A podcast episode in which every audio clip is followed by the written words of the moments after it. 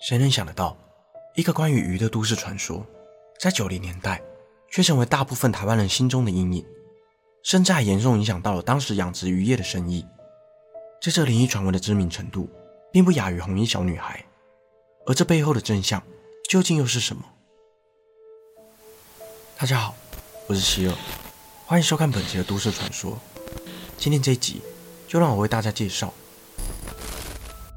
人面鱼。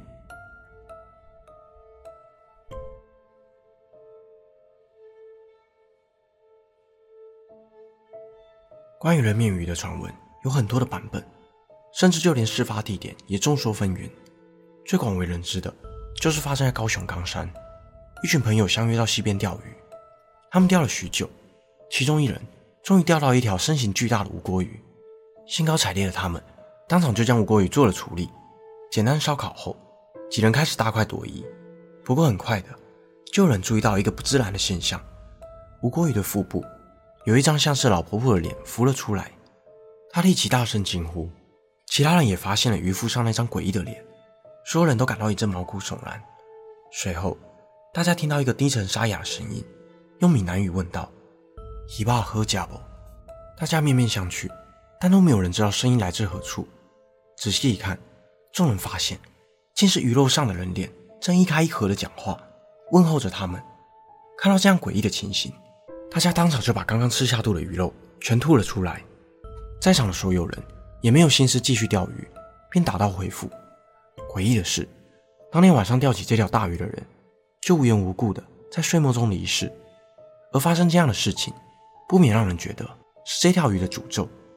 这起事件被传了出去后，一传十，十传百，搞得人心惶惶，也被渲染成很多不同的说法。甚至还有人说，这条鱼是鱼精的化身。但不管是哪个版本，一定都会提到这张照片。照片中依稀可以看到吴国鱼的腹部。有一张貌似老人的脸孔，看久了也会让人感到毛骨悚然。由于人面鱼的传闻越传越大，甚至让当时的养殖渔业大受影响。因为恐惧，让人们不敢再吃鱼，导致无锅鱼的价格一落千丈。为了辟谣，当时知名的灵异节目《鬼话连篇》就特别制作了一集节目。一九九五年九月九日，这期节目首次在电视台播出，主持人与来宾在节目上谈论有关人面鱼的传闻。同时，也邀请了多位不同领域的专家来做分析。他们先是以照片来分析鱼的大小，发现这条鱼其实并不像传闻中的如此巨大。摄影专家、民俗学者也分析了这张照片的真实度，一致认为这张照片有合成过的痕迹，并不是真的灵异照片。此外，制作单位也拿到了照片的原始档案，发现拍摄日期是一九九四年十二月三日。更开始着手调查这张照片背后的真相。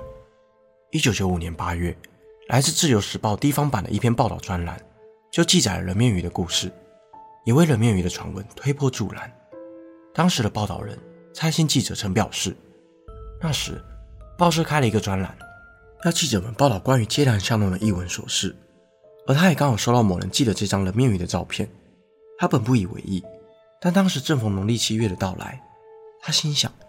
这个素材刚好可以做灵异相关的报道，并开始调查与照片有关的消息。原来这张照片是来自嘉义兰潭的一位道士。蔡先生随即前往调查，虽觉得这起事件有些荒唐，但本着多方查证的立场，便与嘉义当地的记者朋友联系。殊不知，原来这张人面鱼的照片早在几个月前就已经在兰潭流传了开来，这才让蔡先生决定以民间传闻的切入点来做报道。而在嘉义兰潭当地，早已有鱼精传说的存在，且关于兰潭的灵异传闻本就不少。因为自古以来，在此溺水身亡人数众多。过去我也曾介绍过相关的影片。根据统计，自日治时期以来，就有高达一千人在此身亡。至今，每年也都会传出意外溺毙事件。不过，烂潭的水质优良，孕育了非常丰富的鱼类。有此一说，潭中有一只大鱼精，身边有着众多的鱼兵鱼将。每当钓客钓到一只大鱼，就要用命来偿还，因为这些巨大的鱼类都是鱼精身边的干将，不但会招惹到鱼精，更可能会招来横祸。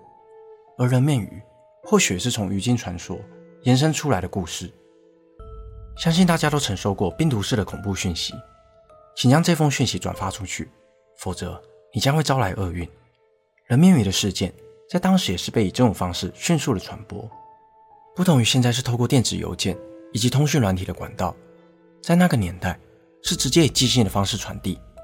虽然看似令人匪夷所思，但大部分人们都不敢贴纸，秉持着宁可信其有，不可信其无的信念，仍然有不少人真的照着信中的方式转发给其他人。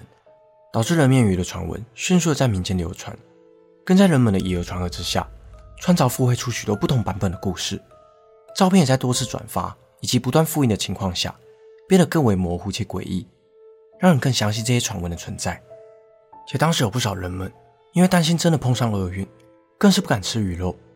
无锅鱼每公斤的价格从四十五元跌到三十五元，让养殖渔业的业者苦不堪言，希望透过媒体的力量来辟谣。于是便请了节目出来帮忙，殊不知却造成了反效果，让更多的台湾人知道这件事情的存在，照片的模样也深植在大家的心中。不过，既然节目中的民俗学者与摄影专家都认为那不是一张灵异照片，又为什么会对大众造成如此大的影响？有人用科学的角度给出了答案：人类是社交型的动物，认出同类是社交中很重要的一环，因此在人脑中。有专门负责人脸辨识的组织，叫做梭状回，这让人类天生对于人脸结构相似的形状特别的敏感。这也解释了为何我们时常把一些物体看成一张脸的模样，而人面鱼的照片很容易让人们联想成一张脸在鱼肉上，正是这个因素造成的。再者，心理学家也证实，当人们一直接受同一种消息时，就会相信那个消息是真的。当时，不同版本的人面鱼传闻一直在民间流传，久而久之。更让人们误以为是真实的故事，加上无锅鱼是大家生活中一定吃过的食物，非常容易让大众产生共鸣。种种原因综合在一起，引出了大众心里的恐惧，也间接造就了这则经典的都市传说。而无锅鱼繁衍快速、适应力强的特性，在全台湾各处水域几乎都能看见它的身影。但随着工业快速发展的情况下，许多水源都受到了重金属的污染。也让许多水里生物受到了影响，就连生命力特别强大的无锅鱼也无可幸免。长期处于污染的情况下，也发生了基因突变。或许这次的人面鱼事件中被拍下的那条锅鱼，就是在警惕人类不尊重大自然的后果。本期的内容就到这里，谢谢你看到最后。如果想看更多都市传说系列的影片，欢迎订阅我的 YouTube 频道。如果想用听的，也可以到各大 Podcast 平台上关注我，我是希尔，我们下次见。